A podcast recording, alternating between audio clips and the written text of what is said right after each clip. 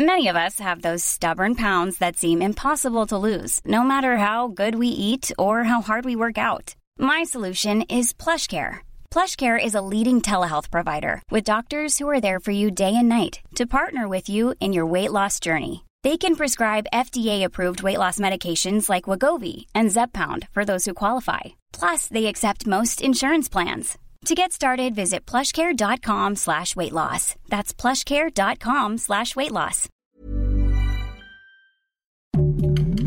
Heraldo Podcast, un lugar para tus oídos. Noticias del Heraldo de México.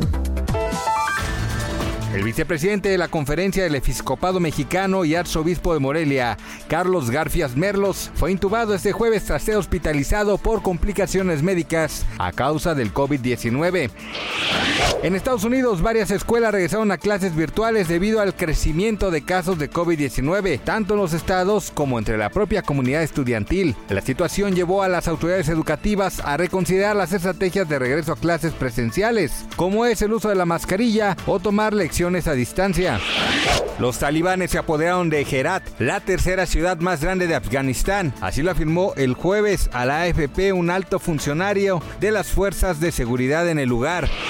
Es oficial, Britney Spears es libre. Luego de que una jueza rechazara la petición de la cantante de adelantar la audiencia sobre su tutela, este jueves su padre, Jamie Spears, renunció a seguir como su tutor legal, cargo que ostentaba desde hace más de 13 años. Noticias del Heraldo de México.